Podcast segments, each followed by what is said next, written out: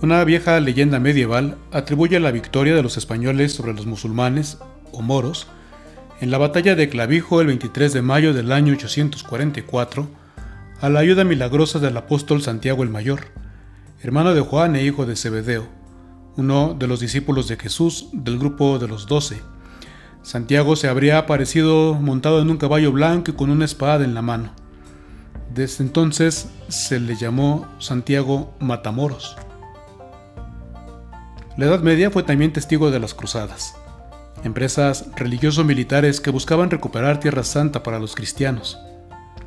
Quienes murieran y mataran en ellas tenían asegurada la salvación eterna.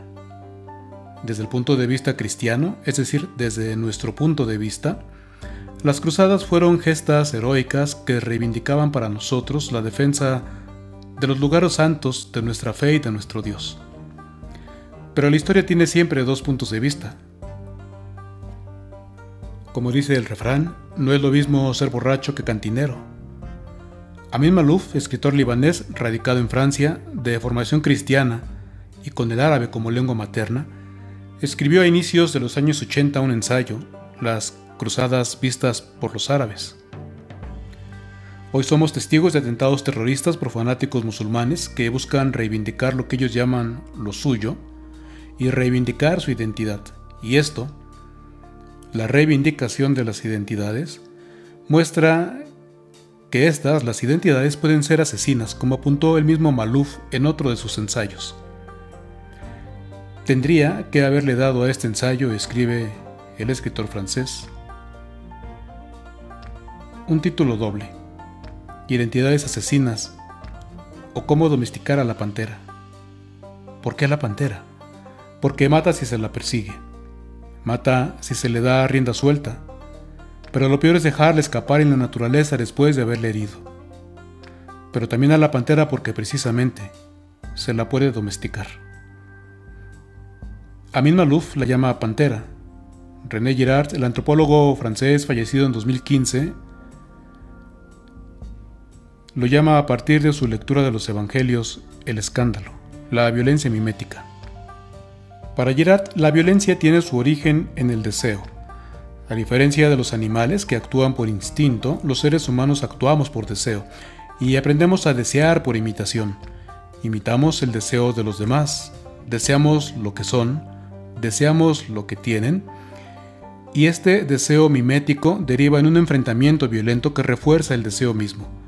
Dicho enfrentamiento se resuelve mediante el mecanismo del chivo expiatorio, es decir, la expulsión unánime de una víctima, generalmente distinta de la mayoría, es decir, perteneciente a un grupo minoritario y generalmente inocente en torno a la cual se unifica la mayoría del grupo social.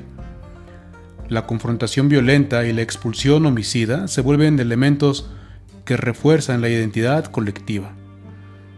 No en vano el filósofo británico de origen ganés Kwame Anthony Appiah se refiere a las identidades como las mentiras que nos unen.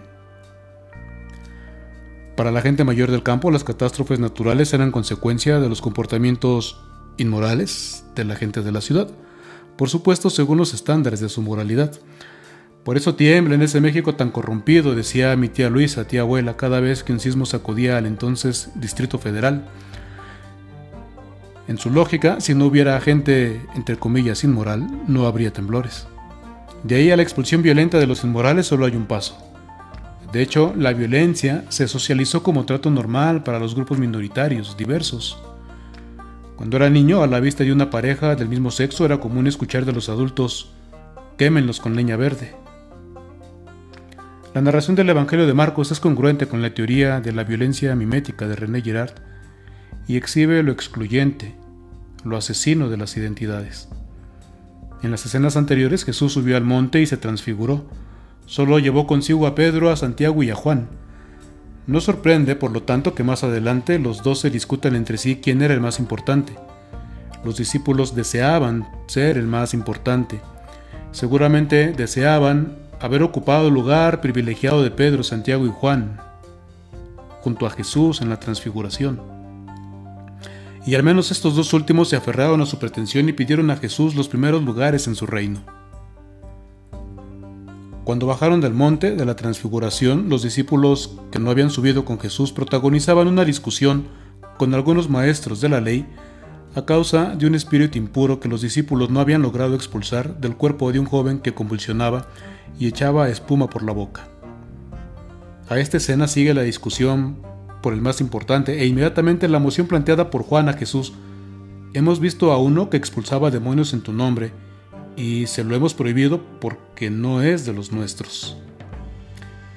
A mí me da suspicacia la cercanía de esta escena con la del joven endemoniado. Pareciera que los discípulos desean para sí y reivindican como parte de su identidad, como privilegio de su grupo, el poder exorcizador que tienen otros. Jesús no solo no se lo permite, sino que los amonesta contra el escándalo el mecanismo de la violencia mimética, según Gerard, la pantera de que habla Amin Malouf. Al que escandalice a uno de esos pequeños que creen en mí, más le valdría que le colgaran una piedra de molino al cuello, de las que mueven los asnos, y lo echaran al mar. Algunas Biblias, incluyendo la versión litúrgica de México, traducen escandalizar como ser ocasión de pecado. Pero en la lectura de Gerard, aquí el pecado, el escándalo, no es cualquier falta o transgresión a la ley, sino la violencia mimética, excluyente y asesina, el mecanismo de expulsión del chivo expiatorio. De acuerdo con el mismo Gerard, este escándalo del que hablan los evangelios sinópticos tiene su correlato en el cuarto evangelio en el contexto de la mujer que supuestamente fue sorprendida en adulterio y que los escribas y fariseos presentaron a Jesús para tenderle una trampa. Le preguntan si está de acuerdo en que sea lapidada, apedreada. Jesús los reta a lanzar la primera piedra. La primera piedra es la del escándalo, es la del modelo a seguir, la que es imitada. Basta que alguien arroje la primera piedra para que la segunda sea lanzada tras ella sin miedo, sin pudor, sin vergüenza, sin tantita pena como dice la canción de Alejandro Fernández, porque insisto, aprendemos por imitación e imitamos el deseo de los demás. Es algo que constatamos que alguien lance la primera burla para que vengan las demás, que alguien tire el primer golpe para que vengan otros más. En las escuelas hoy en día se habla del bullying, que no es un fenómeno nuevo. Cuando yo era niño de primaria se vivía este fenómeno, pero entonces decíamos de la víctima que ya lo habían o lo habían agarrado de puerquito, que traían a alguien de bajada. La violencia contra la víctima, que en sus momentos extremos alcanza el paroxismo cuando la mayoría del grupo se contagia de violencia y esta es ya imposible de detener. Paroxismo es el momento del linchamiento colectivo. La crucifixión de Jesús fue uno de esos momentos de paroxismo, el asesinato de una víctima inocente provocado por una multitud enardecida a la que ni siquiera Pilato el procurador pudo contener. Para Jesús, en la lógica de Girard, Escandalizar es tirar la primera piedra, dar a los pequeños el ejemplo de la violencia, de la expulsión, del homicidio. De modo que más que exhortar, Jesús conmina a los discípulos a revisar sus pensamientos y sus conductas para frenar de tajo la exclusión y la violencia. Es lo que significan las expresiones fuertes de arrancarse un ojo o una mano o un pie. En la antropología bíblica el ser humano tiene tres dimensiones la dimensión de la comunicación que se expresa en la boca y en los oídos, la dimensión de la acción simbolizada con las manos y los pies, y la dimensión del pensamiento y las emociones que se arraigan en el corazón, que a su vez está conectado con los ojos. La versión litúrgica habla del lugar de castigo, pero Jesús se refiere a la Geena, el valle al sur de Jerusalén donde permanentemente había un fuego en el que se arrojaba la basura, incluyendo cadáveres de animales y de criminales. La culminación de Jesús entonces puede expresarse así. Si tu manera de juzgar, de apreciar a los demás es violenta, excluyente, cambia tu manera de pensar. No importa que sean muchos los años que lleves pensando así. Es mejor cambiar ahora que morir y darte cuenta que por tu manera violenta y excluyente de pensar a los demás, de juzgarlos, la totalidad de tu vida vaya a dar a la basura. Porque el lugar de la violencia y de la exclusión es la basura. Si tu manera de tratar a los demás es violenta, excluyente, cambia tu manera de tratarlos. No importa los años que lleves viviendo así pensando que eso era lo correcto. Lo que se esperaba de ti, porque eso te enseñaron, porque eso aprendiste del ejemplo que te dieron otros, porque el lugar de la violencia y de la exclusión es la basura, y a la basura se le prende fuego para que ya no nos contamine.